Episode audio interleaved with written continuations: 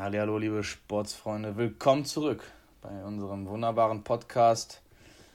Ich gucke hier aus dem Fenster wie jedes Mal und äh, stelle fest, wir haben nicht mehr 35 Grad. Und jetzt stelle ich dir die Frage: Bist du einer der Prototyp-Deutschen, die sich jetzt auch über das Wetter beschweren? Und hast du dich am Wochenende darüber beschwert oder wie bist du damit umgegangen?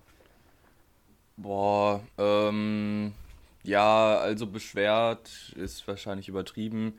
Ich würde eher sagen, dass ich ähm, den Umständen entsprechend es ein bisschen nervend fand, ähm, wenn er dann bei ja, in einer Dachgeschosswohnung unterm Dach sitzt, da ist dann schon mal eher ungeil. Aber draußen, ey, sind es von mir aus 35 Grad, dann setze ich mich in Schatten, dann ist aber trotzdem alles cool.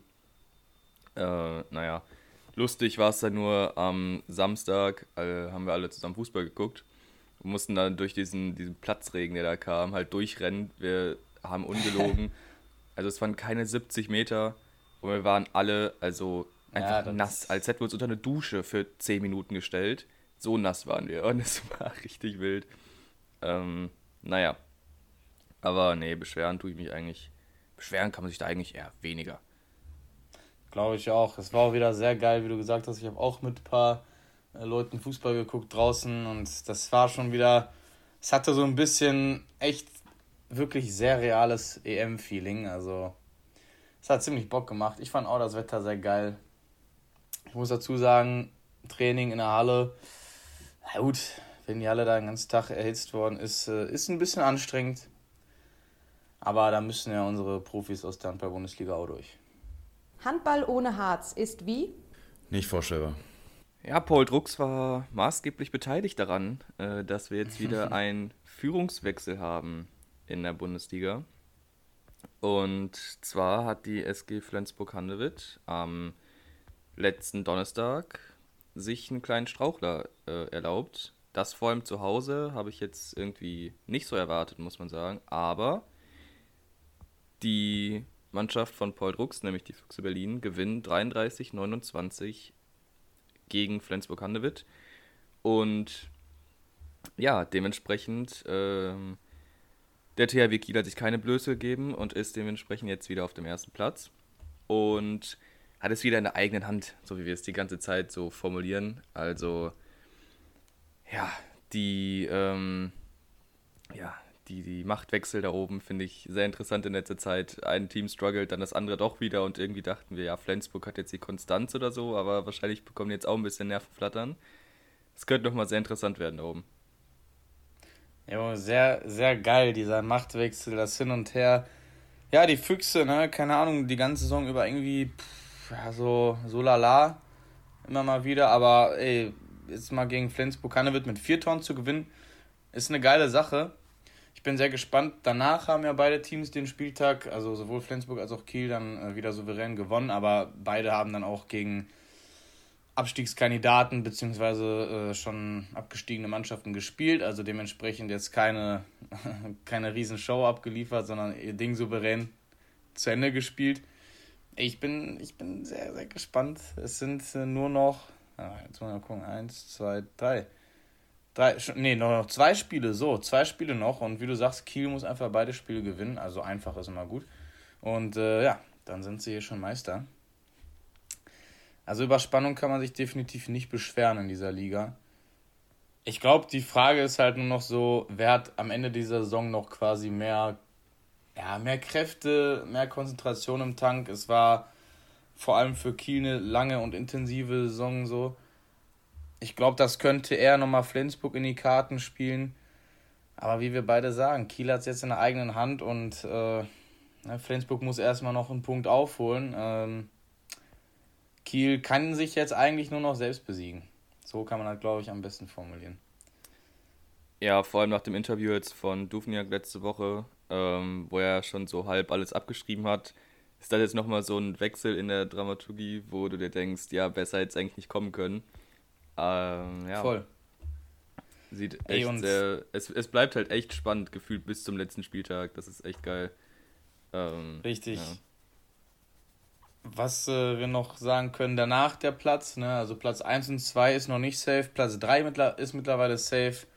Magdeburg macht ihn sicher, ey, wir haben das schon oft angesprochen, dass Magdeburg so allmählich so ein bisschen, ja, den Löwen so Konkurrenz macht als dritte Kraft und ja, haben sie eindrucksvoll bewiesen, mit fünf Toren gewonnen, 27 zu 22 bei den Rhein-Neckar-Löwen.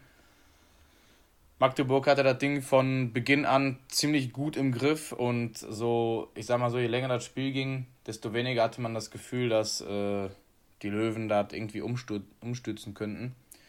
Magdeburg, unfassbar solide Saison. Glückwunsch an der Stelle. Platz 3 ist safe. Ich weiß gerade gar nicht. Nein, okay, nach oben geht es auch nicht mehr. Aber ey, meine Güte, Platz 3 ist ein super, super Ergebnis für Magdeburg. Ich glaube, die können damit sehr, sehr zufrieden sein.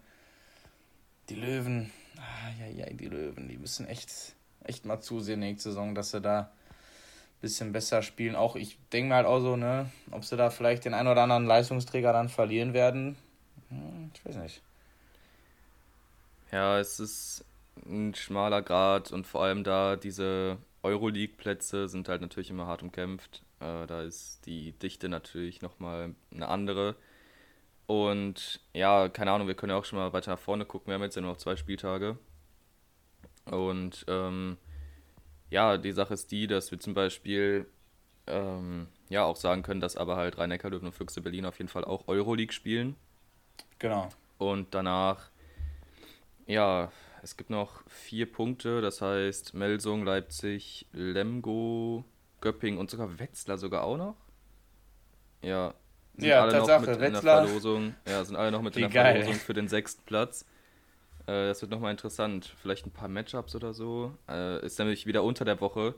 Das heißt, äh, so wie jetzt diesen Spieltag wieder, oder diese zwei Spieltage, war es wieder eine englische Woche und ähm, ja, könnte man ja schon mal gucken, wie das aussieht, wer da so gegeneinander spielt. Also, wir haben erstmal wegen Meisterschaftskampf haben wir Flensburg gegen Erlangen und Kiel gegen Lemgo. Kiel gegen Lemgo wird interessant. Jo, Erlangen Lemgo sollte definitiv auch so ein ja, Erlangen Ding. sollte für Flensburg kein Problem sein.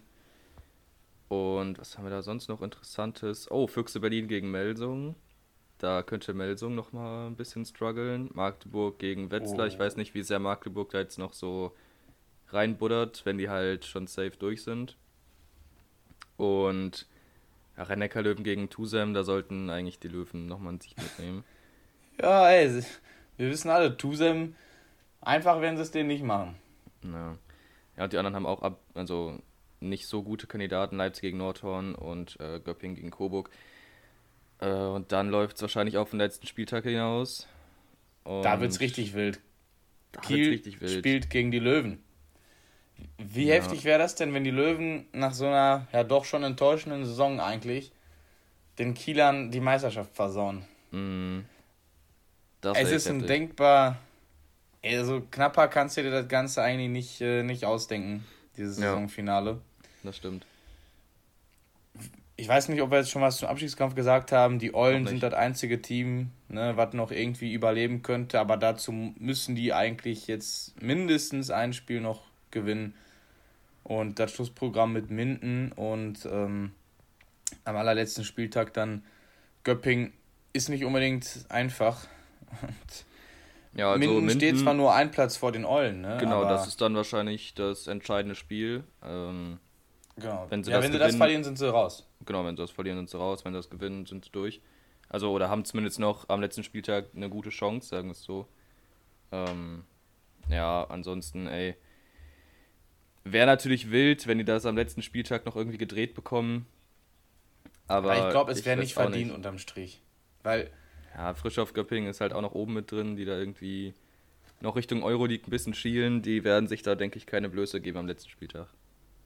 Ja, ich glaube auch, guck mal, wie viele Tore die Eulen haben mit Abstand die schlechteste Offensive der Liga. Mhm.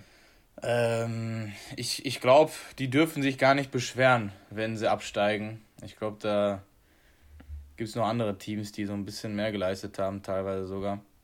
Und Minden ist in meinen Augen einer noch so der, der Besten da unten drin, weil die halt ziemlich gut aufgeholt haben.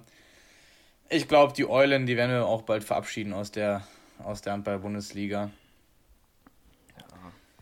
Ja. Mal sehen. Mal, das ist ein hartes Business mit den vier Absteigern ja, das auf in der Liga. Fall. Das ist, das ist echt heftig. Ey, was man nochmal kurz äh, kurz hervorheben kann bei dem Spiel der Löwen gegen Magdeburg, das wollte ich mal kurz hervorheben. Großer Faktor in diesem Spiel war äh, der, der schwedische Keeper. Ich muss zugeben, ich kannte ihn bis zu diesem Spiel auch noch gar nicht, muss ich ehrlich so sagen. Aber der gute, ja, ich hoffe, ich spreche es richtig aus, Tobias Tulin, der hat 40 Prozent, bisschen über 40 Prozent der Bälle gehalten. Richtig starkes Spiel gemacht, also für Magdeburg dementsprechend. Sprich, selbst wenn die Löwen mal durch waren, freie Dinge hat er weggenommen, über außen, einen fetten Winkel. Ganz, ganz starkes Spiel von dem Jungen. Ich dachte, der wäre ein richtig junger Bursche, ist er gar nicht. 25 Jahre alt, ist in einem, ist in einem guten, guten Handballalter. Und ich mhm. glaube, äh, wenn der mal des Öfteren so auftritt, wird der Magdeburg noch eine Menge, Menge Freude bereiten, beziehungsweise die gegnerischen Schützen wird er da zum Verzweifeln bringen. Das wollte ich noch mal kurz hervorheben bei der Partie. Alles klar. Ja, 42,1% waren es, um genau zu sein, die der weggefischt hat da. Ja, das ist schon krass. Also, das ist ein Me Mega-Stat, also wirklich. Von so Quoten können wir in unserer Liga nur träumen, ey. das, da wobei, wobei Micha zwischendurch, wenn er gute Tage hat. Ja, stimmt. Micha ist so ein Kandidat, der kann das machen, aber das war's dann auch. Naja, alles klar. Ähm, soweit zum Handball. Ich denke, dann wird nächste Woche schon der letzte Handball-Part äh, der Saison. Und ja, kommen wir einfach zu einem Großevent, was im Moment läuft. Ich denke, da ist auch die, das Interesse größer. Schöne. Der kommt an! Mach ihn! Mach ihn! Er macht ihn! Mario Götze! Das ist doch Wahnsinn! Also, was sagst du? Fangen wir jetzt hier mit dem Wichtigsten an, ne? mit unserer Nation erstmal. Ja, natürlich. natürlich. Natürlich. Komm, ich fange mal an. Ich sag dir mal, was ich äh, zum ersten Spiel noch, äh, will ich mal kurz was sagen. Dann kannst mhm. du ja mal sagen, was du davon gehalten ja. hast. Und ich möchte noch mal kurz erwähnen, ich war mir auch sicher, dass wir gegen die Portugiesen gewinnen. Das war mir klar. Ich habe an mhm. Jungs geglaubt. Aber pass auf, erstes Spiel. Ich finde absolute Fehleinschätzung von Belareti nach dem Spiel, der gesagt hat, Frankreich hat verdient gewonnen, weil das halt in meinen Augen überhaupt nicht der Fall war. Danach gab es nochmal irgendein Spiel, da wurde mal sowas erwähnt wie dass Frankreich seit weiß ich nicht wie vielen Jahren noch nicht so wenig Torschüsse hatte wie gegen Deutschland. Also die deutsche Verteidigung stand eigentlich richtig gut. Wir hatten zwei Abseitstore bekommen wir, ja, aber zwei Abseitstore, sorry, die zähle ich nicht mit. Das ist für mich, das ist illegales Tor. Und was man auch mal bedenken muss, ist einfach so.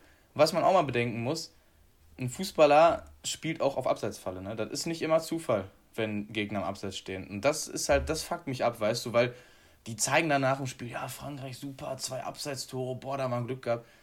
Ey, sorry, zwei Abseitstore sind zwei Abseitstore. Wieso? Wir reden auch nicht über Tore, die entstanden sind, weil vorher irgendwie ein Handspiel war, weil das ist ein illegales Tor.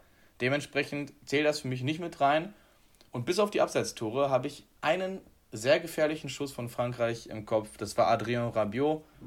Pfostenschuss. Da hatten wir Glück gehabt, weil Neuer war schon unterwegs ins lange Eck.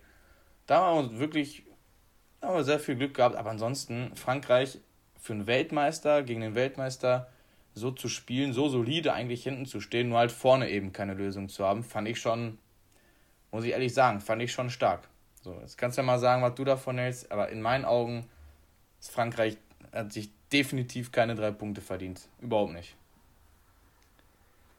Oh, hätten wir uns denn drei Punkte verdient? Auch nicht wirklich. Nö, nö. Also, Unentschieden, okay. Unentschieden, okay. Mm. Aber Frankreich hat sich keinen drei Punkte verdient, wirklich nicht. Boah, schwierig. Also irgendwie, keine Ahnung, für mich ist es halt kein, kein Plan hinzugehen und zu sagen, ja, wir verteidigen es einfach weg und spielen auf Unentschieden. So. Das war ja auch nicht der Plan, mit Sicherheit, ja, das ist aber klar. Do, aber so, nee, bewerte nee. mal nur, wie das Spiel gelaufen ist. Ja, das Spiel ist so gelaufen, dass wir keinen Angriff hatten. Also wir hatten einen guten Schuss von Gnabry, und sonst was, was ich vergessen habe. Ich glaube, wir hatten zwei Chancen. Gündogan, der den Ball nicht richtig trifft. Jo, so, boah, das, waren die, das waren die zwei Chancen, die wir hatten. So, oh, ja. mehr hatten wir nicht. Punkt. Dementsprechend hat uns im, im ganzen Frankreich? Spiel hatte zwei Chancen, hatte sie hatten einen Pfostenschuss, ein Tor und zwei Chancen halt nach Abseits, aber trotzdem sind das Chancen. So, du kannst mir. Zählt, nein! Bro, nein. natürlich. Digga, es Das ist. sind keine ob- ob- Chancen. Das ist nicht legal. Das ist, ist doch egal. Wieso? Das natürlich, wird auch du, nie. Du spielst, aber du, du merkst doch aus dem Spielfluss heraus, dass es so funktioniert und die deutsche Mannschaft überspielt wird. Weißt du? Ja, aber die wird trotzdem illegal überspielt. So, das ist doch nichts anderes, als wenn jemand vorher. Ich verstehe das nicht. Wo ist der Unterschied? Ein Abseits ist im Endeffekt auch irgendwo ein, äh, ich sag mal, Regelverstoß. Und ein Regelverstoß ist auch ein Foul. Jetzt mal angenommen, Pogba hätte im Mittelfeld irgendwen gefault und danach einen Superpass gespielt, der zum Tor führt. Tor wird aber aberkannt wegen Foul. Ist das dann für dich, ist das dann für dich die Chance so? Das verstehe ich nicht. Also muss ich sagen, kann ich nicht nachvollziehen irgendwie. Wieso ist etwas Ja, das ist ja. Ich weiß, was ja du Ganz, meinst, das ist ja was ganz anderes. weil das wir bei den so Toren wie wenn du nicht sagst, gut ja, der. haben. Das ist ja so wie wenn du sagst, der Einwurf vorher wurde falsch ausgeführt, deswegen können wir das Tor nicht anerkennen. So, das Tor wäre genauso passiert. So, äh, weil ob der Einwurf jetzt mit beiden Beinen auf dem Boden oder nur mit einem Bein auf dem Boden, der Ball kommt Stimmt, trotzdem wahrscheinlich in dieselbe nicht. Richtung und dann. So, du kannst mir erzählen, dass ein Spiel auf Abseits spielt, okay, den gebe ich dir vielleicht. Trotzdem ist es so, dass Frankreich halt so am Drücker war, dass sie halt zwei Abseitstore haben schießen können. So, das konnten wir halt nicht. Wir waren nicht in der Lage, zwei Abseitstore zu schießen. Also es ist schon, schon ein Ja, weil, Faktor weil die irgendwie. Franzosen fünf Es, Meter es vom sagt was über Tor das standen. Spielgeschehen aus. Sagt was über das Spielgeschehen aus, definitiv. Ähm, einfach, wie es sich anfühlt. So, ich hatte auch zu keinem Zeitpunkt irgendwie so das Gefühl, dass Deutschland jetzt das Spiel gewinnt, weißt du? So, das war, Nee, nein, überhaupt nicht. das Überhaupt war ja nicht. Aber früher nicht, oder jetzt gegen Portugal ganz anders. Ähm, nee. Also, ich weiß nicht, ich fand Frankreich halt einfach spielbestimmender, würde ich sagen. Also, die hatten ihren Plan, wir hatten unseren Plan und deren Plan ist halt einfach durch ein Tor mehr besser aufgegangen und dementsprechend passt das schon irgendwie mit dem 1-0.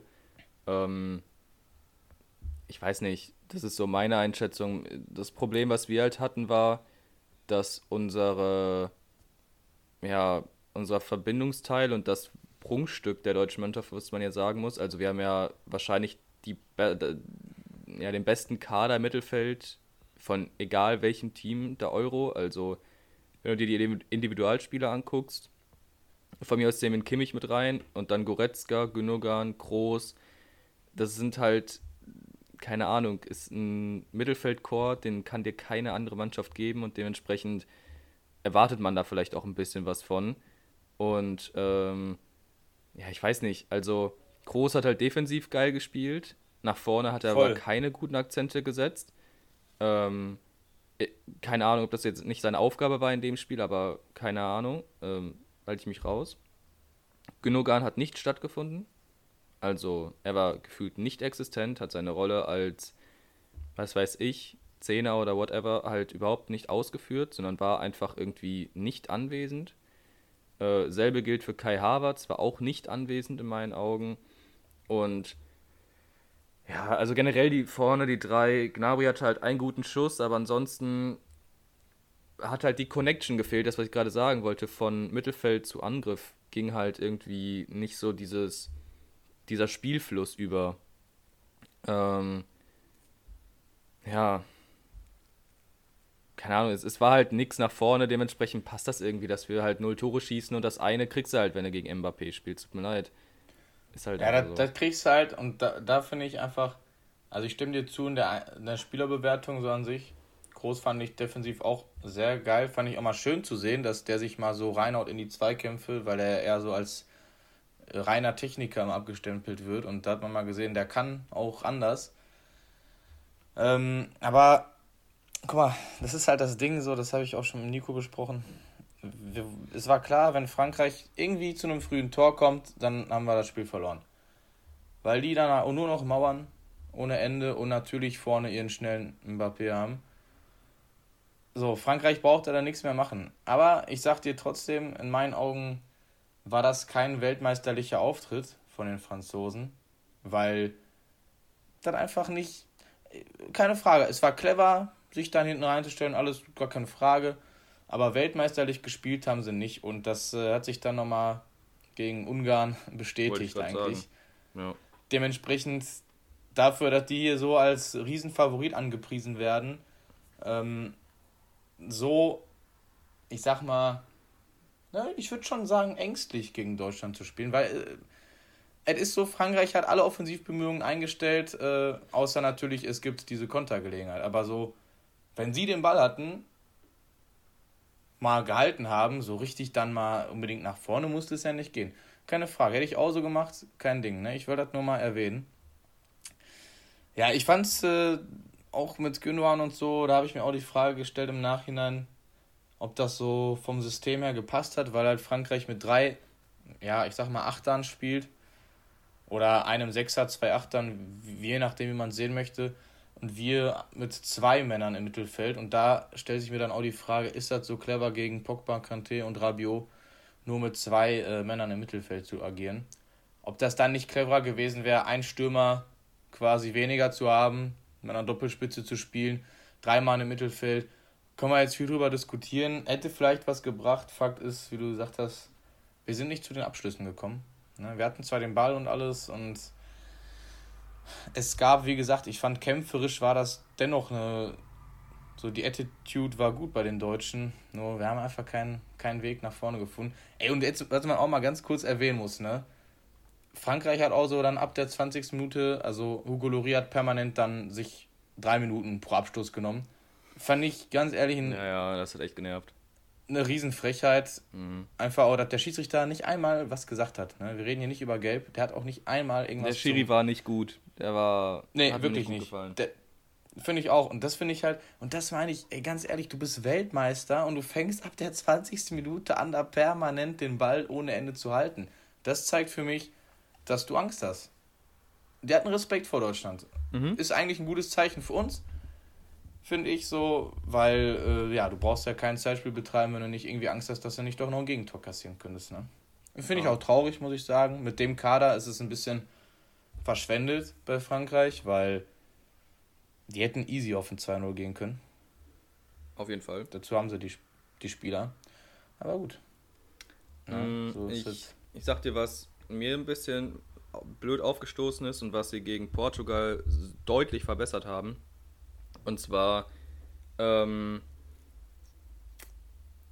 das Spiel über Außen mit den Querbällen von einem Hummels, Groß, ha, jetzt nicht so, aber egal. Ähm, Groß hat viele dieser Bälle geschlagen, vor allem auf den Kimmich oder auf den Gosens, ähm, die ja dann wirklich sehr hohe Außenverteidiger gespielt haben. Und äh, gerade in Gosens kam halt dann über diese Außenläufe ähm, und ein Kimmich war auch oft vorne und hat dann irgendwelche Flanken geschlagen oder ein Ginter war mal dabei ähm, beim ersten Abseitstor. Ähm, von uns war dann äh, Ginter der Dude, der die Flanke geschlagen hat. Also alle, all sowas haben wir halt gegen Frankreich überhaupt nicht produziert. So, wir haben das Spiel über Außen nicht so aufgezogen, wie wir das haben wollten. Ähm, und jetzt mal ganz ehrlich, zum Beispiel gegen einen Pavard hätte Gosens auch gewonnen. So ist nicht. Also der ist jetzt nicht der schnelle Außenverteidiger, den du da eigentlich haben willst, Ja. sozusagen, sondern ist halt mehr so ein, ja, keine Ahnung, Innenverteidiger halt. So, so, so eine Mischung da, so eine Mischung dazwischen. So. Ähm, wir haben es wir haben's ein bisschen selbst uns zuzuschreiben. Ähm, halt ein bisschen was Individuelles. So es ist eine gute Mischung aus beiden. Dementsprechend will ich da überhaupt nicht so so jetzt irgendwie hinterherhängen, weil das Spiel gegen Portugal war eigentlich zu geil dafür. Boah. Und ja, ähm, ich hoffe einfach, dass Ungarn gegen uns nicht auch einfach so spielt wie gegen Frankreich, weil dann wird es nochmal schwer. Mm, aber ja, mal gucken. Also, jetzt hast du schon Portugal angefangen. Da muss ich natürlich sagen, Jogi Löw, ey, Respekt, das muss ich sagen, finde ich irgendwo cool, dass der sich nicht beirren lässt von irgendwelchen Stimmen von außen hin. Lässt einfach mal genau dieselbe Mannschaft spielen. Vertraut den Jungs. Ich war auch echt verwirrt am Anfang, als ich das gesehen habe. So, wir Und haben läuft. beim Kumpel geguckt und dann so, ja, Aufstellung sind draußen, lass mal schnell gucken und alle so, ist ja genau dasselbe. Ist ja genau dasselbe. Und dann, ja, wir waren alle so ein bisschen, ah, hm, Ja, das ein, ich finde es geil, dass der einfach mal auch seinen Jungs vertraut und einfach mal sein Ding durchzieht. Das muss man erstmal den Mut dazu haben. Das erfordert eine Menge Mut, weil Ja, verliert Deutschland Fall. das Spiel, dann ist Löw wieder der große Buhmann.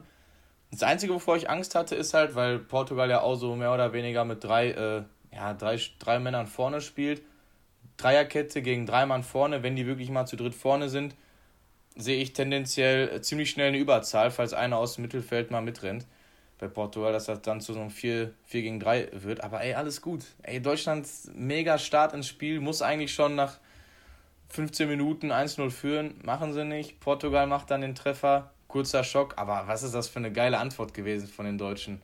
Einfach mal, scheißegal. Wir haben zwar jetzt ein doofes Tor kassiert, war ein super Konter nach einer Ecke. Scheißegal. Wir, wir hauen wieder rein. So. Das war einfach geil. Das war wirklich ein Spiel, ey, da war Zug zum Tor, da war Wille da. Und ein 2-1-0 erstmal zu drehen musste noch schaffen. By the way, ich habe das 2-1 vor der Halbzeit gecallt.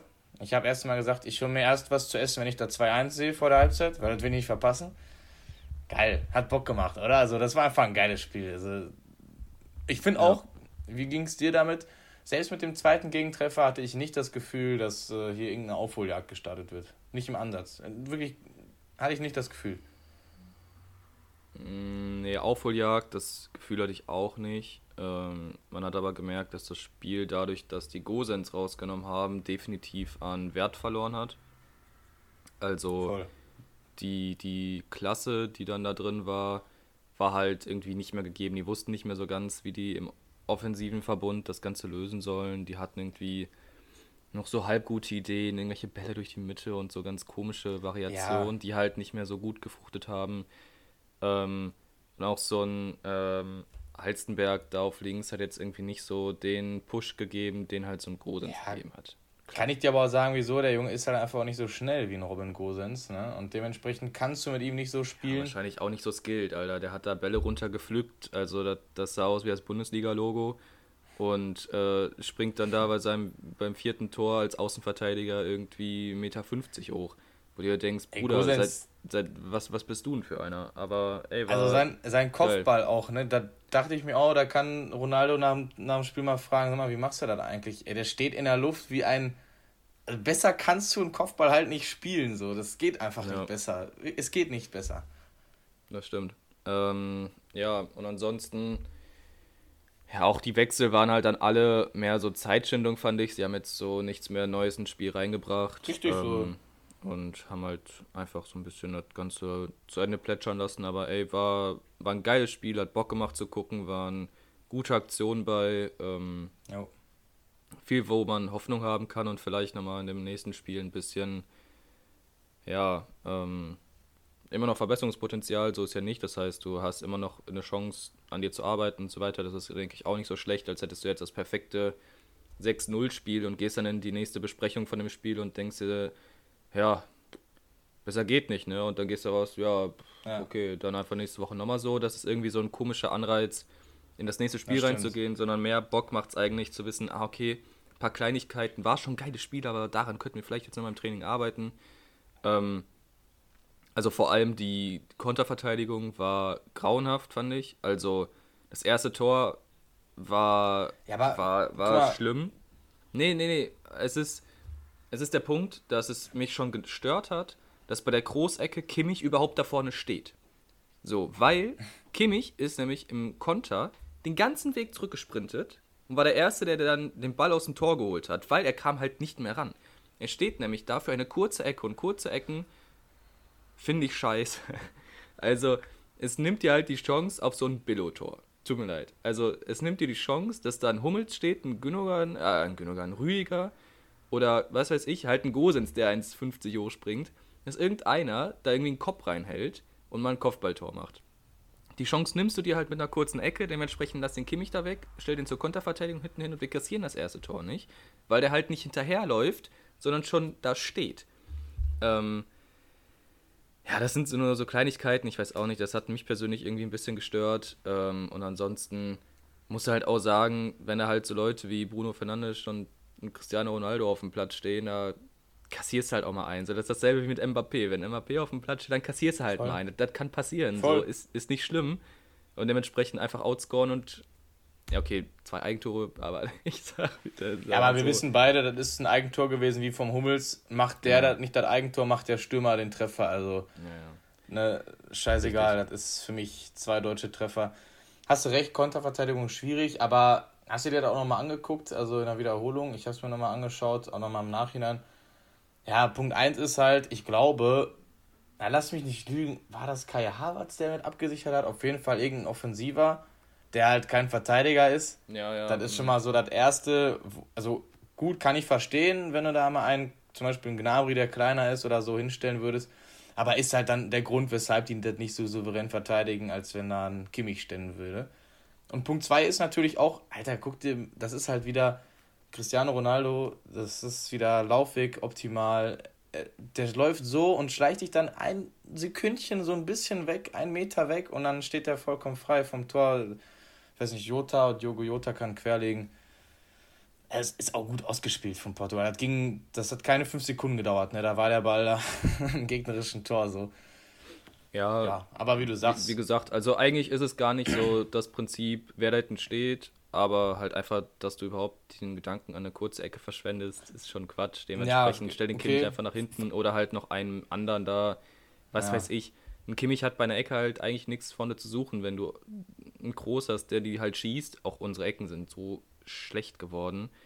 Also, musst du überlegen, Ach, in den guten, alt, in den guten alten Zeiten hatten, mussten die echt Angst haben, dass wir da bei jeder Ecke und bei jedem Freistoß irgendwie ein Standardtor machen. Und jetzt im Moment. mir, die werden wieder. Trust me. Wir hatten gegen Frankreich eine Ecke vielleicht. Also das heißt, ich weiß nicht, was du mit die Ecken meinst, aber so viele Ecken hatten wir noch nicht. Ja, aber gegen, gegen Portugal, Portugal wir genug, die so äh, nicht so geil waren. Wird schon. Trust me. Ja. Der, der Hummels, der Mats oder der, der Antonio, der knallt da nochmal richtig den Kopfball rein, glaub mir. Ich bin das, gespannt. Das sehe ich jetzt schon, das rieche ich jetzt schon. Dann bitte gegen Ungarn. Und ich, so, und ich fand auch sehr geil, muss ich noch sagen, kurz vom Spiel. Ähm, ich weiß, ich laber jetzt viel rum, aber das fand ich einfach geile, mal eine geile Analyse. Ich glaube, der Bastian Schweinsteiger hat schon vorm Spiel gesagt, dass mal der Plan sein müsste gegen Portugal, die äh, drei Stürmer da vorne, oder die, der Stürmer und die Flügelspieler, wie auch immer, noch eher zu stören, weil das war gegen Frankreich so ein Ding, da haben wir, kann ich auch nachvollziehen, ja, unsere Dreierkette stand immer so, stand konsequent zwei, drei Meter hinter der Mittellinie. Und gegen Portugal haben wir es mal gemacht, dass ein Ginter, ein Rüdiger nachrücken. Ne? Das heißt auch mal fünf, sechs Meter in die gegnerische Hälfte reingehen, direkt stören, direkt den Gegner den Ball abnehmen. Ist ein mutiges Ding, aber hat sehr gut geklappt. Hat sehr gut geklappt, weil ein Diogo Jota wenn er am Ball ist, auch Tempo aufnehmen kann. Ronaldo ebenso, Fernandes. Das hat sehr gut geklappt gegen, Deutsch, gegen Portugal. Hat Schweini vor dem Spiel gesagt, dass das der Plan sein muss, hat Jogi Löw dann im Interview bestätigt. Und es wurde 1A umgesetzt, finde ich.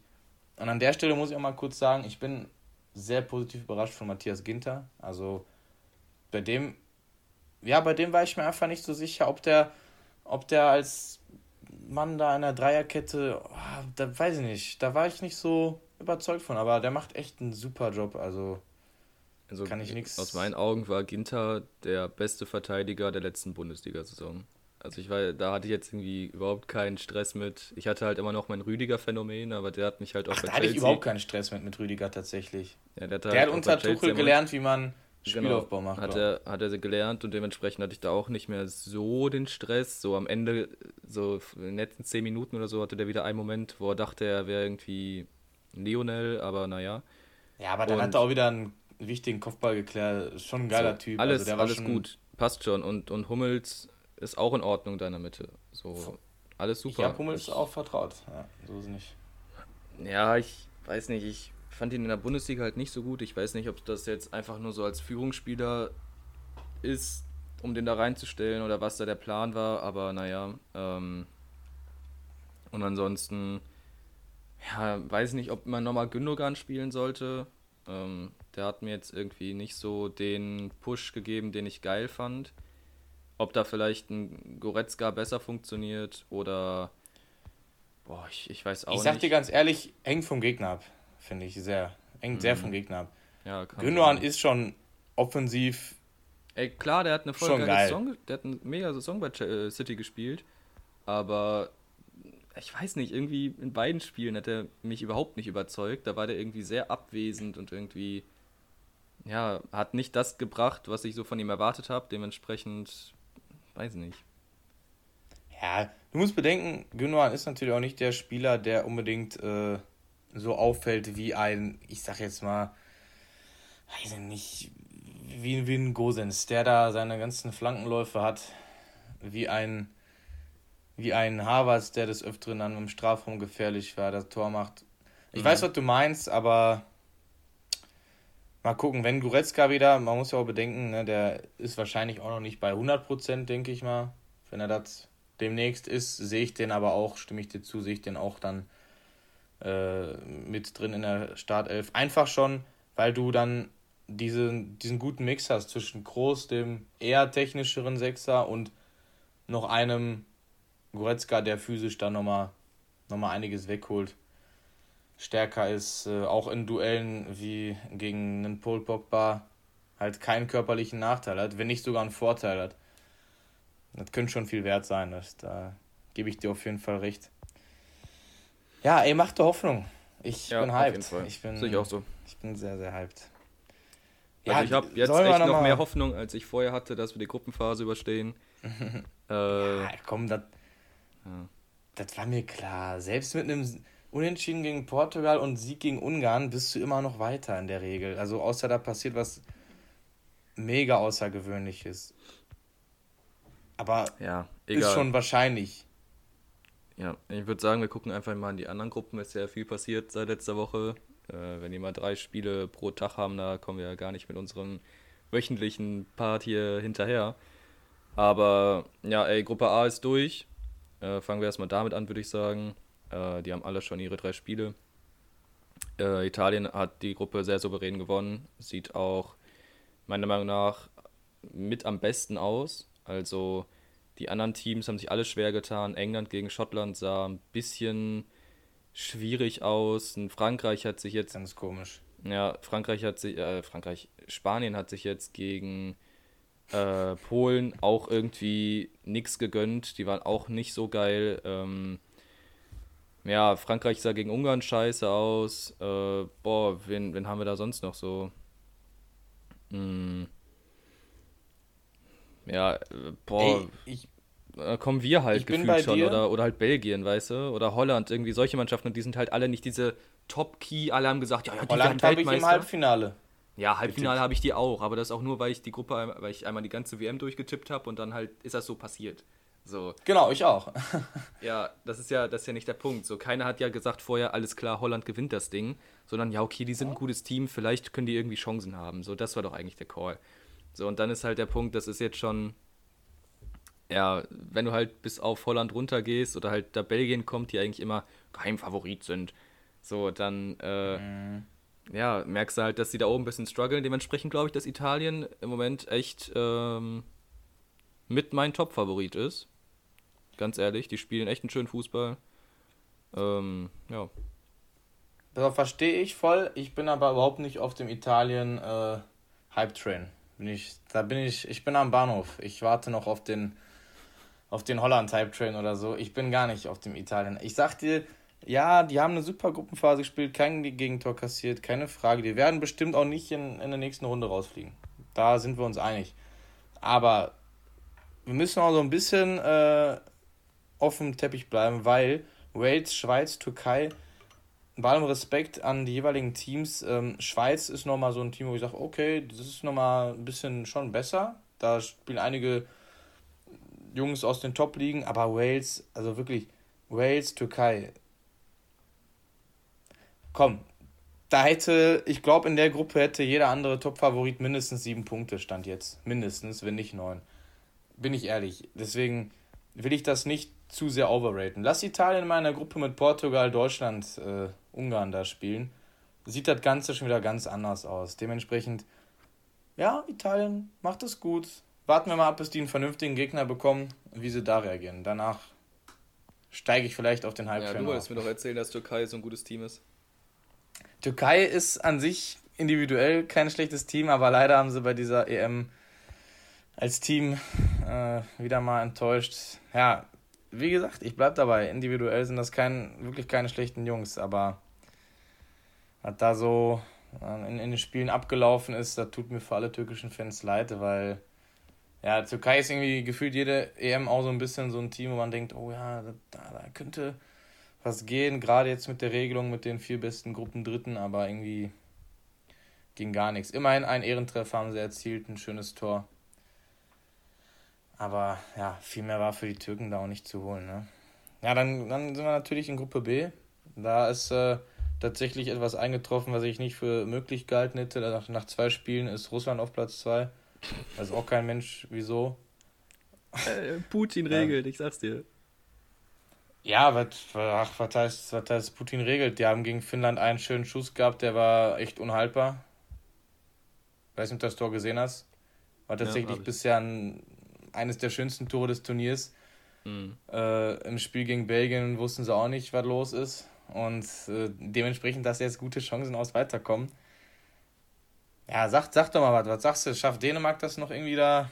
Na gut, weiterzukommen wird schwierig. Da müssen sie schon sehr viel Glück haben. Weiß nicht. Nee, oder, also, oder traust also Russland, Dänemark, Russland nein, Dänemark unentschieden zu? Nicht.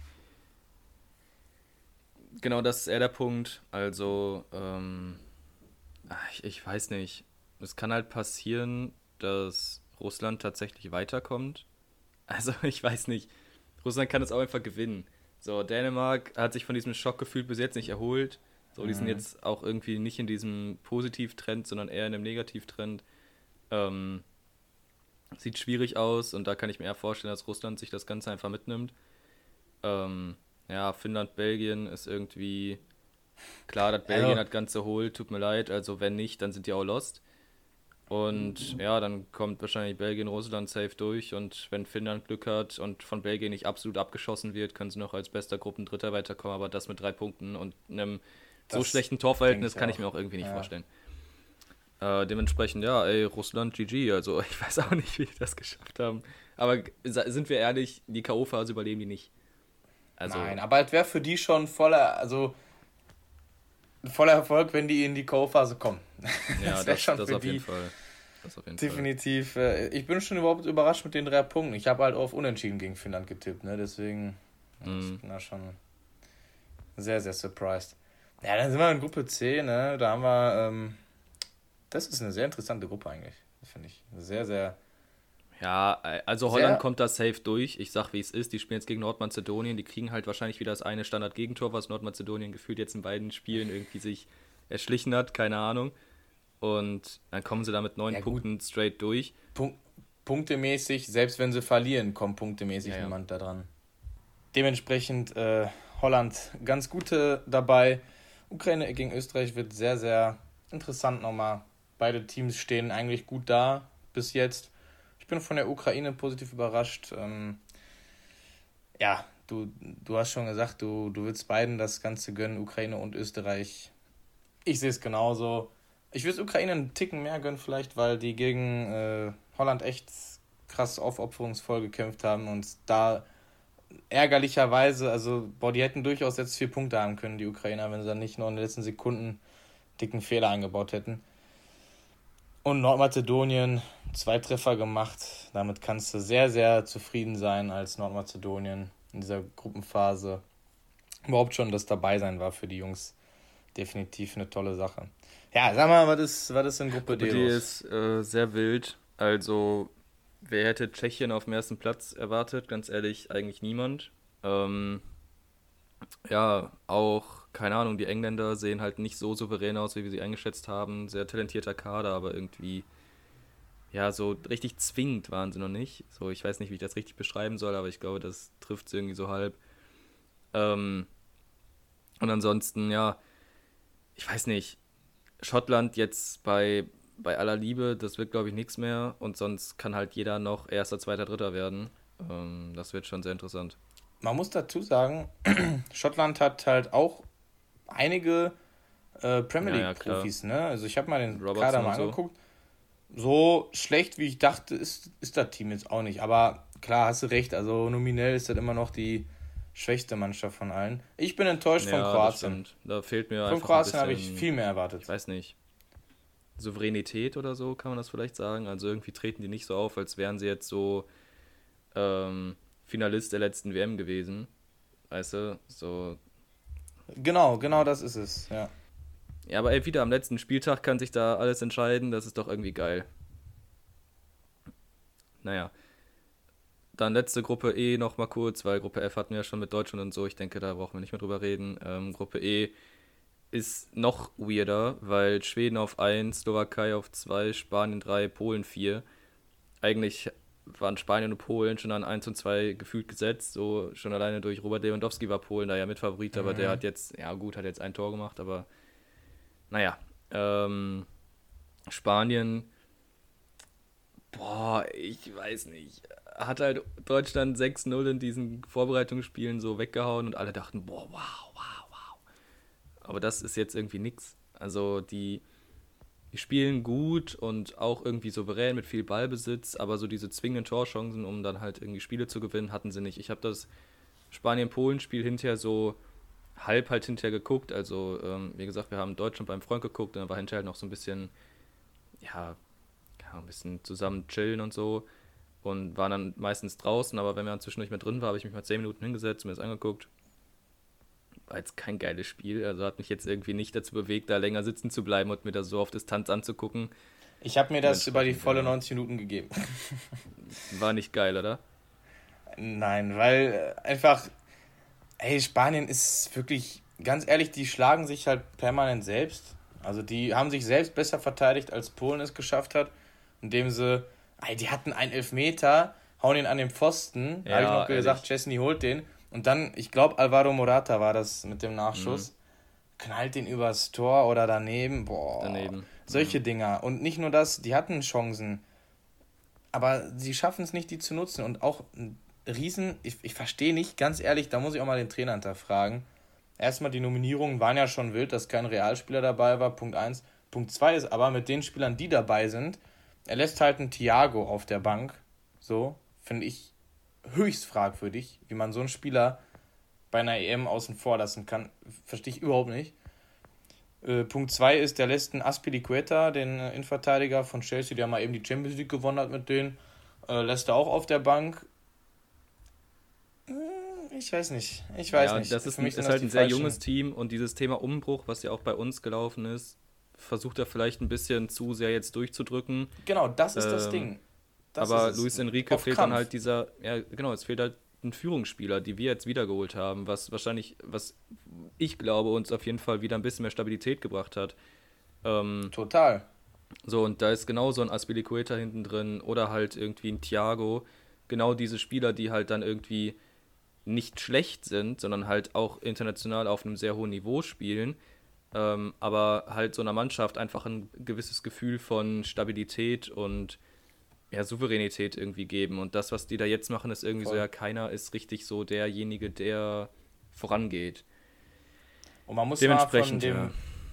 von dem FIFA-Denken wegkommen, dass nur wenn ein Spieler irgendwie 34 Jahre alt ist, der irgendwie nicht mehr rennen kann oder so. ist ja, ja. auch Riesenquatsch so. Mhm. Deshalb, Spanien macht sich selbst das Leben schwer. Am letzten Spieltag geht es, glaube ich, gegen die Slowakei. Mhm. Ja. Ja, ganz ehrlich, ich kann mir jetzt nicht vorstellen, dass sie da nicht noch mindestens einen Punkt holen. Aber ich glaube auch, das werden sie dann mal gewinnen, das Spiel. Dann ist Spanien durch. Interessanter wird es nochmal bei Schweden-Polen. Äh, bei den Polen haben wir gesehen, es reicht eine butterweiche Flanke für Lewandowski. Super Kopfball, wie halt immer so. Und äh, dann steht es 1-1. Nur ein Unentschieden bringt den Polen auch nichts. Also die müssen auch voll auf Sieg gehen. Ja, das, jo. das muss die Devise sein in der Gruppe. Ja, damit alles dann irgendwie einmal durchgesprochen. Ich würde sagen, ähm, was haben wir jetzt? 21. Ey, die geht ja gar nicht mehr so lang, ne? Das sind ja auch nur noch zwei Wochen, ey. Das ist heftig, ne? Das geht ratzfatz. Ist schon alles echt krass, ja. Ähm, ey, damit durch mit der Euro. Ich würde sagen, äh, ratzfatz geht es auch in der NBA zur Sache. They do have a timeout. Decide not to use it. Curry, way downtown. Bang! Bang! Oh, what a shot from Curry! Ja, dadurch, dass nämlich jetzt nicht mehr so viele Spiele laufen und die irgendwie jeden Tag ein Spiel nacheinander durchziehen können, geht es natürlich schneller. Und ey, äh, ich weiß gar nicht, wo ich anfangen soll. Also wir hatten ja schon ähm, Phoenix, die gegen Denver 4-0 durch waren, das hatten wir ja schon. Aber irgendwie ist in allen anderen Serien noch einfach zu viel passiert. Es ist einfach zu wild. Also Sachenspiel, wo du mit anfangen willst, ich bin echt ein bisschen überfordert mit allem.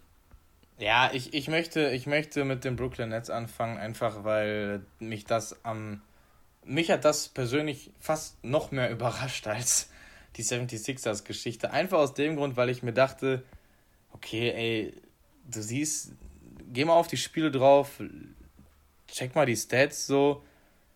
Kevin Durant spielt Serie seines Lebens. James Harden war jetzt auch wieder im letzten Spiel mit am Start, auch wieder gut gepunktet. Und du denkst dir so, okay, wie, wie sollen die Nets das nicht gewinnen? Ja, weiß ich nicht. Weiß ich nicht. Indem die Bucks einfach mal das Ganze noch einen Ticken besser machen. Ey, ich hätte das wirklich nicht gedacht. Ich hätte, dass es spannend wird, okay. Aber dass die Bucks unterm Strich das Ding holen. Äh, das vorletzte Spiel ging ja sogar noch. Ähm, nee, das letzte Spiel, sorry. Ging ja sogar noch in die Overtime bei mit den Bucks gegen den Nets. Boah, da, ich weiß nicht, ob du das noch gesehen hast, da macht KD sogar noch in den letzten Sekunden einen Dreier von keine Ahnung wo, aus einer richtigen Scheißposition, halb aus der Drehung, ja, haut den noch rein. Genau, das ist für mich der Moment, wo ich denke, okay, das ist jetzt nochmal so der Schritt. Die Nets machen das, dann fliegen sie raus. Ich bin ehrlich, ich finde es schade, weil ich hätte das sehr, sehr gerne, hätte ich diese Jungs in den Finals gesehen. Ein, gut, Kyrie jetzt raus, aber ein Harden, KD, wollte ich einfach in den Finals sehen. Keine Chance, ey. Echt, also ich weiß auch gar nicht, wo ich anfangen soll. Also es wurde halt in, ausgeglichen 2-2 in Game 4.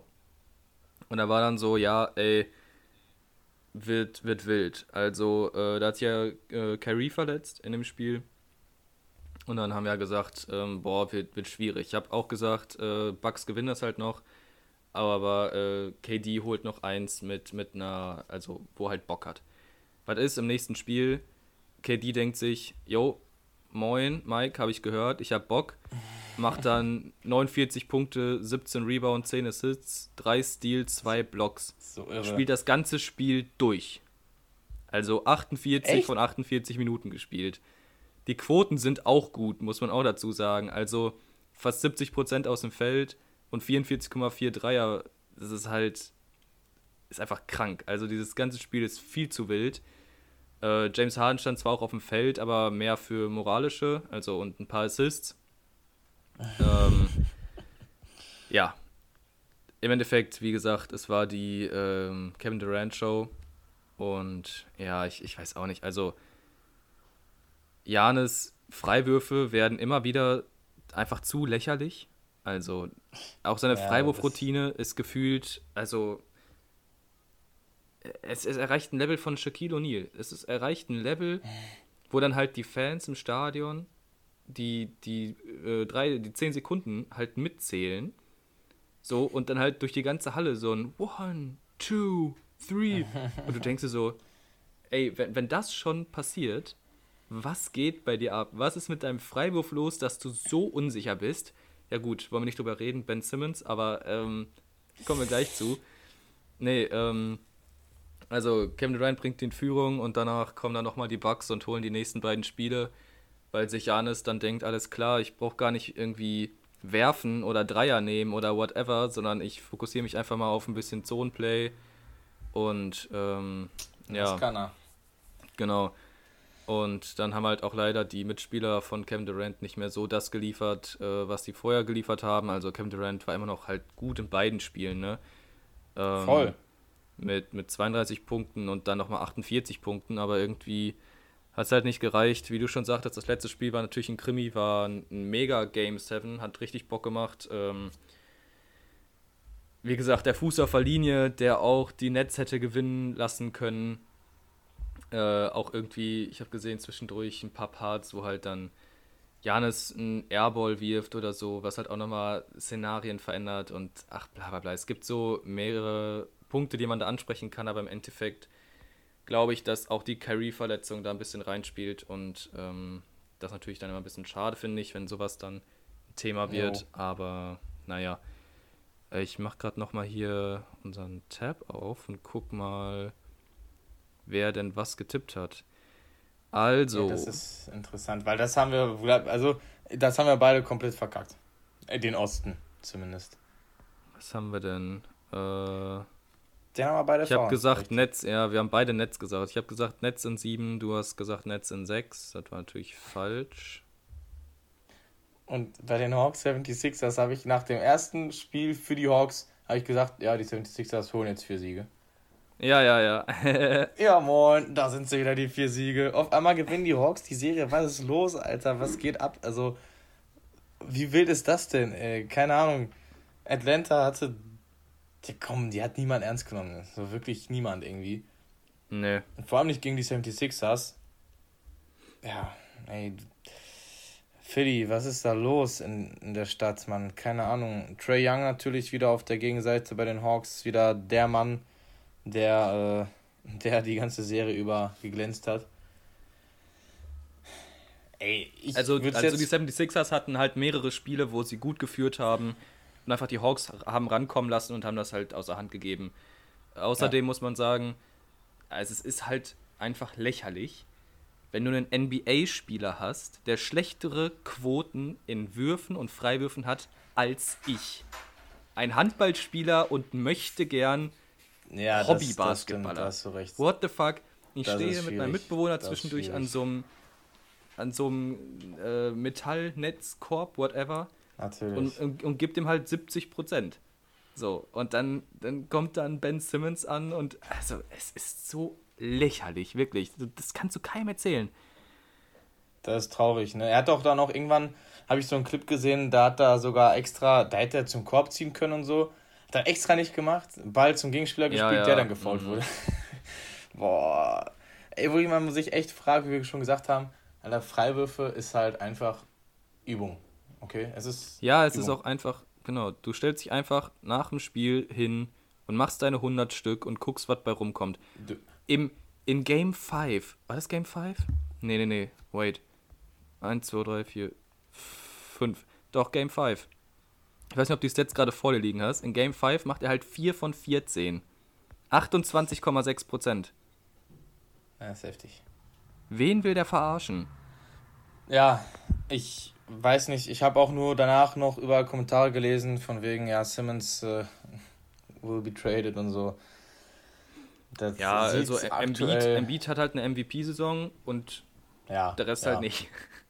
Also verteidigen kann er ja gut, so ist nicht, aber halt sein, sein ach, ich weiß nicht. Es ist, es Ja, ist nur schwierig das- mit dem Jungen. Es schwierig. geht halt nicht und vor allem, du kannst ja auch nicht sagen, wie beim Handball, sieben Meter, okay, da steht noch ein guter Torwart im Tor. Nein, also dieser Ring ist halt einfach genauso wie bei deinem Training so.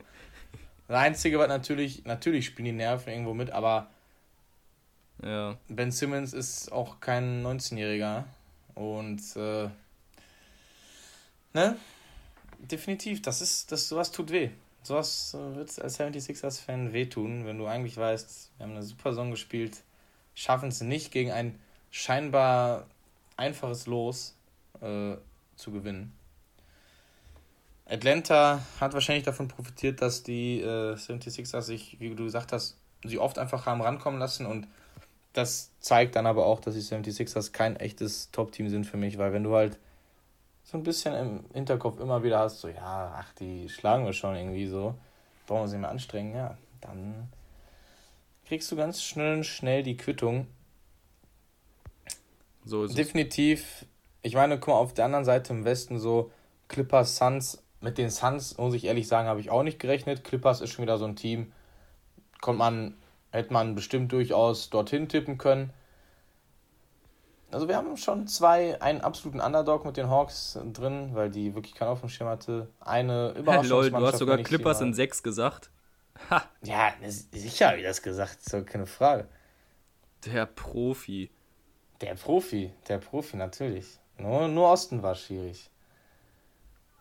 Deswegen, man kann es sehen, wie man will. Eigentlich auch coole Conference Finals, weil du halt theoretisch hast du im Finale Suns gegen Hawks, die wahrscheinlich wirklich keiner da ins Finale getippt hat. Theoretisch hast du im Finale aber auch äh, Clippers gegen Bucks, die dann wieder so, wo man sagt, jo, das ist auch nochmal ein absolutes Top-Duell. Aber zu den Phoenix ja, Suns, e- ne? Egal, was jetzt passiert, es wird wild, ganz ehrlich, egal wer da durchkommt. Ähm, werden geile, Fi geile Finals, weil wir halt nicht die beiden großen Favoriten, Lakers und Jo. Nets, drin haben. Das, Das ist schon irgendwie ein bisschen, echt, bisschen geil. Also ich feier's, muss man ganz ehrlich sagen. Aber naja, wir wollen ja wieder tippen. Dementsprechend habe ich hier gerade schon ein bisschen rumgemalt. Du kannst mir mal erzählen, was du bei Hawks gegen Bucks sagst. Also sorry, Atlanta kann mich gerne eines Besseren belehren, aber das wird nichts. Ähm, boah, ich sag die Bucks, die Bucks machen das in. Ah, ich, boah, das ist schwierig wieder, ne? Weißt du, das ist wieder, das ist wieder verdammt schwierig. Komm, ich sag mal, es wird ein bisschen vielleicht interessant. Die Bucks machen das in sechs Spielen.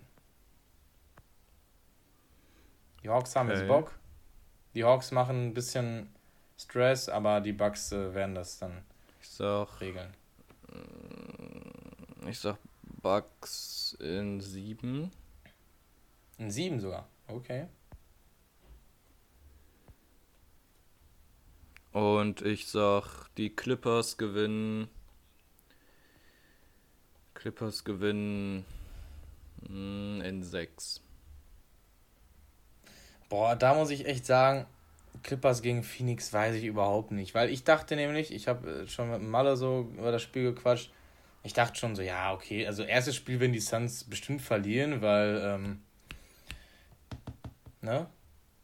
Chris mhm. Paul, so, raus gewesen ist. Wegen irgendwas mit Covid, keine Ahnung was. Ja, ja. So, da dachte ich schon, okay, die Suns werden das erste Spiel verlieren. Jetzt gewinnen sie halt ohne ihn schon das erste Spiel und Devin Booker äh, dreht einfach mal auch komplett durch in dem Spiel. Also wirklich noch mehr als sonst. Ich weiß nicht, ob du die Stats äh, von dem gesehen hast, beziehungsweise gelesen hast. Ich habe sie halt hier da. 40, 13, halt, 11 ist schon krank. Ey, ist schon wild, ne? Und er, er 42 Prozent Dreier. Okay, 3 von 7. Ja. Er macht auch Rebounds und so, wo ich halt gedacht habe, ja. okay, krass. Ist nicht der erste Spieler, wo ich dran denke, wenn ich an äh, Rebounds denke, so. Devin Booker. Mhm. Starkes Spiel, Mann, starkes Spiel. Aber auch der Supporting Cast, muss man ja ganz ehrlich sagen. Also Aiton 20, Bridges 14, Crowder 14, Payne 11, ja. Johnson von der Bank auch nochmal mit 12. Das sind halt Punkte, die sind wichtig, keine Ahnung. Also. Voll. Siehst du, also habe ich jetzt bei den anderen Teams halt selten gesehen, vor allem wenn ich mir die Netz angucke, da sah das ganz anders aus. Weißt du, da war dann KD halt mit 50 naja. und danach halt nichts mehr. Naja, Paul ich, George hat ein geiles Spiel und hat Kawhi ist raus. Ja, die Frage ist, wie lange ist der denn raus? Ja, ich hab's auch noch nicht gelesen. Bis jetzt habe ich kein Datum. Es steht nur was von einer Knieverletzung drin. Wenn der natürlich, äh, hier steht aber bisher nur ruled out for Game One. Also mehr ist noch nicht, mehr ist noch nicht bekannt. Ähm, guck mal ganz ehrlich, ich sag mal, ich gehe jetzt mal davon aus, dass äh, Kawhi in der Serie nochmal zurückkommen wird. Und deshalb, ich würde es zwar Phoenix wünschen, mehr wünschen, ich würde es Phoenix mehr gönnen. Ich gehe aber auch mit den Clippers, äh, ja, ich gehe mit den Clippers in 7. Okay. Also Finals dann Clippers und Bucks. Ich hoffe eigentlich nicht, wie gesagt. Ich, ich würde schon gern die Suns in den Finals sehen. Ich finde, das ist irgendwie ja. die geilste Story mitunter, so was da so geht. Äh, bei den Phoenix Suns von all den Teams, aber. Ja, und Chris Paul hat sich auch irgendwann mal verdient, ne? So, das ist nämlich das Ding. Geil, ja. ey. Der wird schon so oft abgeschrieben, von wegen zu alt und bla bla bla. Ja. Devin Booker, der vor der, weiß nicht, äh, der rastet aus in den Playoffs. Das ist einfach seine Bühne gerade. Man hat das Gefühl so, der hat da richtig Bock drauf, fühlt sich da richtig ja. wohl. Man hat bei dem immer so ein bisschen gesagt, ja, unkonstant, Fragezeichen, aber aktuell liefert der Junge besser als jeder Pizzabote, von daher würde ich sagen, haben die sich das, ja, ich sag dir das, die haben sich das verdient. Gut, also so sieht es also aus in der NBA. It's Friday then, it's Saturday, Sunday, what? It's Friday then, Saturday, Sunday, what? Yeah, it's okay. Alright, also, dann kommen wir nochmal abschließend zum Motorsport und der Formel 1. Wir hatten jetzt den großen Preis von Frankreich. Ähm, und ja, war ein doch, also für den Track sehr spannendes Rennen. Viele haten ihn, weil er so sehr flach ist, da ist wenig Landschaft, alles nur Asphalt mit so Auslaufzonen und so einem Quatsch. Da ähm, ja, ist selten ein spannendes Rennen, aber das jetzt war wirklich interessant. Ähm, ja, Max Verstappen hat sich die Pole geholt im Qualifying und hat dann ähm, ja in der ersten Kurve sozusagen nicht so richtig Grip gehabt und hat dann direkt verloren gegen Lewis Hamilton, ähm, der dann vor ihm hergefahren ist. Und dann hat äh, Max Verstappen Undercut gesetzt. Uh, also das heißt, ähm, dass du vor deinem konkurrierenden Fahrzeug, äh, dem du hinterherfährst, ähm, in die Box gehst, um halt mit den frischen Reifen eine schnellere Zeit zu fahren, während er in der Box ist und dann, während er aus der Box rausfährt, an ihm vorbeizufahren sozusagen. So grob die Theorie. Ist jetzt schwierig, das Ganze komplett zu erklären, aber so ungefähr. Ähm, dann äh, hat auch funktioniert, dann war Verstappen wieder vorne und ähm, ich weiß nicht, so grob Runde, Runde 32, 33 ungefähr, hat er sich dann nochmal dazu entschieden, ähm, auf Mediums wieder zu, also einen zweiten Wechsel zu machen, den Mercedes überhaupt nicht eingeplant hatte. So, das hatte äh, Red Bull sich überlegt, von wegen, jo, wir machen da zwei, einen Zweistopper raus und fahren am Ende dann auf den weicheren, schnelleren Reifen ähm, und probieren dann wieder aufzuholen und dann ähm, Hamilton halt wieder zu überholen. So, das heißt, Verstappen hatte eine kleine Gap sozusagen, er war ein bisschen vorne und hat dann gesagt, okay, okay, die paar Sekunden reichen, dass ich dann am Ende halt ähm, wieder rankomme und es hat halt echt funktioniert. Er hat halt in der vorletzten Runde Lewis Hamilton dann überholt und die Strategie ist aufgegangen und es war so ein richtiges Ding von Mindgames und Rechenarbeit für die ganzen Leute, die drumherum sitzen. Ähm, lustig war Valtteri Bottas von Mercedes, der zweite Fahrer, der sich dann beschwert hat, von wegen, ich habe euch ja gesagt, dass wir zwei Stops machen müssen und so. Ähm, war, war auch lustig und ja, Sergio Perez hat sich dann auch den dritten Platz geholt, also ein gutes Rennwochenende für Red Bull, die da ähm, jetzt echt gut vorne stehen ich weiß nicht, ob ich das hier irgendwo gucken kann. Also im Moment ist es so, dass äh, Verstappen erster ist mit 131 Punkten, danach Lewis Hamilton mit 119. Das ist schon, also ist schon gut. 12 Punkte sind echt nicht schlecht. Und danach Perez im Moment halt äh, Dritter, sogar noch vor dem Herrn Bottas. Ähm, insgesamt zum Rennen. Äh, die beiden McLaren kommen dann nach den großen beiden auf äh, 5 und 6. Norris und Ricciardo Dahinter dann Gasly, Alonso, Vettel und Stroll, beide Aston Martin auch noch in den Punkten, auch interessant. Und die beiden Ferrari haben es nicht geschafft. Äh, Carlos Sainz 11., Leclerc 16. Ähm, kein gutes Rennen für die beiden. Ja, und ansonsten George Russell 12. war ganz gut. Yuki Tsunoda ist vom letzten Platz noch auf die 13 gefahren, auch nicht schlecht. Und die anderen, glaube ich, äh, können wir alle mal vergessen. Ähm, ja, also ich weiß nicht, dafür, dass halt meistens ein Kackrennen ist, war das doch sehr interessant, dass jetzt das so ausgegangen ist. Und jetzt die nächsten Rennen äh, sind zwei Stück in Österreich. Ähm, einmal heißt es dann der Steiermark und einmal Österreich, weil die nicht zweimal denselben Rennnamen haben dürfen. Und ähm, ja, soweit dazu. Ich denke, äh, wann ist das Rennen? 27.06. Wo ist ja schon nächste Woche? Geil. Ja, da freue ich mich drauf. Haben wir jetzt äh, drei Rennen nacheinander sogar. Also 27.06. Steiermark und dann 4.07. nochmal Österreich. Das kann sehr interessant werden. Und irgendwie, ich weiß nicht, dadurch, dass halt jetzt nicht Mercedes immer alles gewinnt, ist es irgendwie interessant, weißt du, so ein kleines Battle da vorne. Ähm, ja, verstehe. Zwischen Hamilton und Verstappen bockt irgendwie mehr, als wenn es immer nur so heißt, ja, and the lights go out und am Ende ja und Hamilton gewinnt. So bockt halt. Hey, was ist denn, Was ist denn hier mit, mit, mit Sorgenkind äh, Mazepin? Ich habe da nur von, von Mick Schumacher nochmal, ich glaube nach dem Rennen nochmal irgendwas gelesen, von wegen, ja, da müssen wir nochmal im Team mal was besprechen, also dass das so nicht geht und so. Da, also, ja. wenn der, wenn der Mick äh, äußert sich dazu jetzt auch schon öffentlich. Mick hat sich auch schon letztes Wochenende dazu geäußert, weil letztes, also letztes Rennwochenende meine ich, ähm, war es so, dass Mazepin halt also ihn, ihn fast gekillt hätte. Also er ist halt, Kann halt man fast machen. Ihn, Nein, so. Er ist halt, Kann man halt machen, so, fast so in ihn reingefahren, dass er halt äh, sich in eine Wand gesetzt hätte. Das ist halt an einer Stelle gewesen, wo du dir denkst, Bro, was ist dein Plan jetzt gerade? Mazepin fährt auch einfach scheiße, so, das ist der Punkt. Also er fährt halt einfach nicht gut. Und der kann eigentlich keinen Platz nächstes Jahr haben. Die sollen sich irgendeinen anderen russischen Fahrer holen, damit die da weiter Ural Kali draufschreiben können. Aber ich weiß nicht, es ist Quatsch. Also es war so, dass, ähm, wie soll ich das sagen? Ähm, es war eine, eine Links-Rechts-Kurve. Also ich weiß nicht, ob man sich das bildlich vorstellen kann. Ich probiere es einfach mal. Es war eine Links-Rechts-Kurve. Ähm, und er setzt sich halt ähm, vor der Schikane, setzte sich neben ihn und geht dann in der Linkskurve ähm, so an ihn ran, ähm, dass er sich so, so halb vor ihn setzt, so, aber mehr, mehr schlecht als recht, sag ich mal.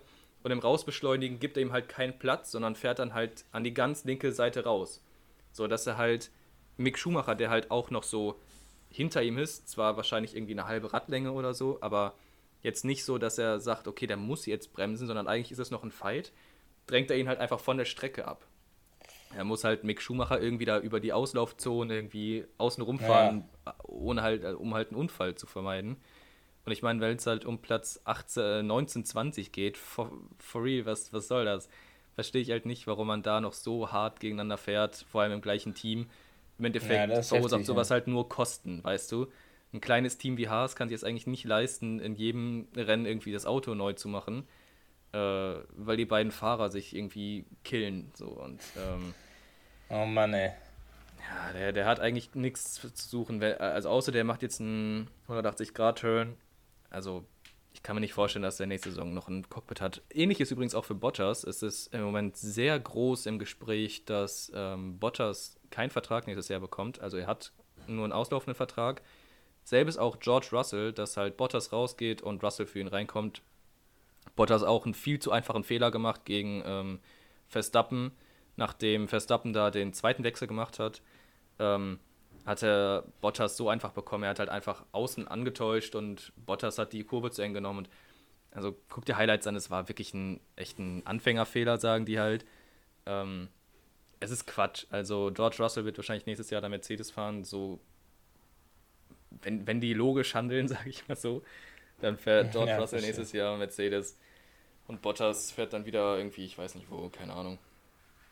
Aber ja, mal sehen, vielleicht wird das auch schon irgendwie zwischendurch geregelt, aber eigentlich, mm, ja, lassen die ihre Verträge dann auslaufen und fahren dann zur nächsten Saison zusammen.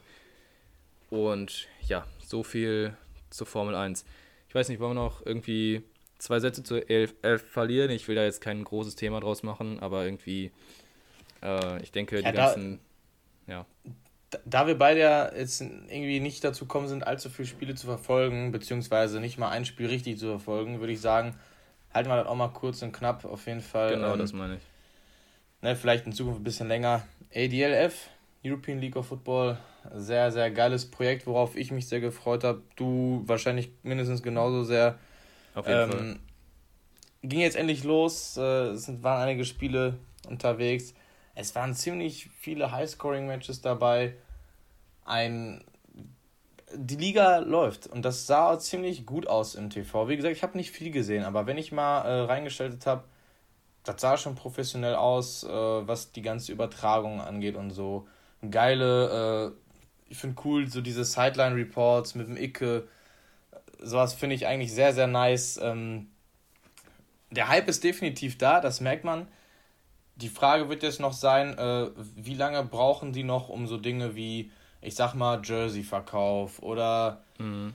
äh, eine App mal mit den richtigen Stats und so für jedes Spiel rauszubringen. Aber ja. ich finde es trotzdem bisher, also der Start definitiv hat mich überzeugt so. Ja, also ich habe auch überlegt, ob ich mir mal ein Ticket hier für meine Cologne Centurions hole und mal gucke, wie das Ganze so live aussieht, damit du vielleicht mal so ein bisschen Feeling bekommst. Ähm, ja, aber ansonsten also muss ich auch sagen, die Live-Übertragung sah ganz gut aus. Ähm, gut eingeblendete Sachen und so mit den Linien auch. Das ist ja relativ schwer umzusetzen im Live-TV, aber echt gut gemacht. Ähm, und so weiter und so fort. Mir hat es auch echt gut gefallen. Und ja, eigentlich bin ich jetzt nur gespannt, wie das Ganze so weitergeht, ob sich die Quoten halten oder ob das jetzt nur so der erste Hype für das erste, für den ersten Spieltag ist. Nein, ich kann mir aber vorstellen, vor allem, weil es jetzt gerade so eine Offseason passiert äh, in der NFL, wo halt gerade nicht so viel passiert. Ähm, alle sind jetzt irgendwie so in Vorbereitung, die ersten Camps gehen los und so weiter und so fort. Ähm, denke ich, dass das jetzt so ein bisschen der Ausgleich für vor allem jetzt unsere uns europäische Fans oder deutsche Fans, wie auch immer, ähm, so ein bisschen der Ausgleich für Football ist und das ist ganz gut gesetzt, denke ich. Vor allem, wenn es dann so langsam jetzt in Richtung NFL geht, ist das so der, der einleitende Part, das ist schon ganz gut gemacht. Und ja, pff, ansonsten verfolgen wir erstmal weiter, keine Ahnung. Also ähm, meine Centurions haben natürlich verloren, aber mal sehen, wer sich da dann so als äh, ja, Favorit irgendwie durchsetzt. Ich, äh, vorher haben viele ja ein bisschen was geschrieben und so, aber ich will da eigentlich nicht so viel zu sagen, weil ich konnte die nicht so wirklich einschätzen. Das wird sich, denke ich, dann nach ein paar Spieltagen zeigen. Ja, man, man kann nur noch definitiv festhalten, dass äh, das Niveau echt schon ziemlich gut ist. Also habe ich gar nicht so erwartet, muss ich sagen. Aber auch ähm, Cassime de Bali hat dann nach seinem Spiel gesagt, dass, dass das Niveau war gut auch, äh, habe ich dir vorhin schon mal privat gesagt, auch wenn du so guckst, äh, von der Statur her und so, das sieht wirklich nach äh, Football aus, sag ich mal. Also an der O-Line ein paar Ikea-Schränke, ein paar athletische Receiver gehabt. Ja. Das sah schon ziemlich gut aus alles und das macht auf jeden Fall Hoffnung auf, auf mehr guten Football, wie du gesagt hast. Wir haben ja auch die Finaltickets gebucht und ich muss sagen, als wir die gebucht haben, klar habe ich mich drauf gefreut, aber jetzt als ich mal einmal so eine Übertragung gesehen habe, dachte ich mir, boah, geil, okay, da habe ich auch Bock drauf. Schön in Düsseldorf. Äh, hoffen wir mal, dass da Covid-mäßig alles easy klar geht. Ja. Und dass wir da ein geiles Finale haben können. Am besten mit deutscher Beteiligung, Mann. Ja, ehrlich. Also eins von den Teams, denke ich, wird schon. Denke ich auch. Alles klar. Alright. Dann haben wir es für heute auch geschafft. jo, möchtest du irgendwas sagen? Ich, ich möchte eigentlich nicht mehr viel sagen. Leute, bleibt gesund. Nutzt das Wetter so gut ihr könnt, äh, wenn es wieder ein bisschen besser wird. Das wird wieder. Denn nach dem Regen scheint auch wieder die Sonne. Und ich glaube, mit solchen philosophischen Worten können wir eigentlich den Podcast so abschließen für heute. Alles klar. Ähm, jo, von mir auch nicht mehr so viel. Haut rein.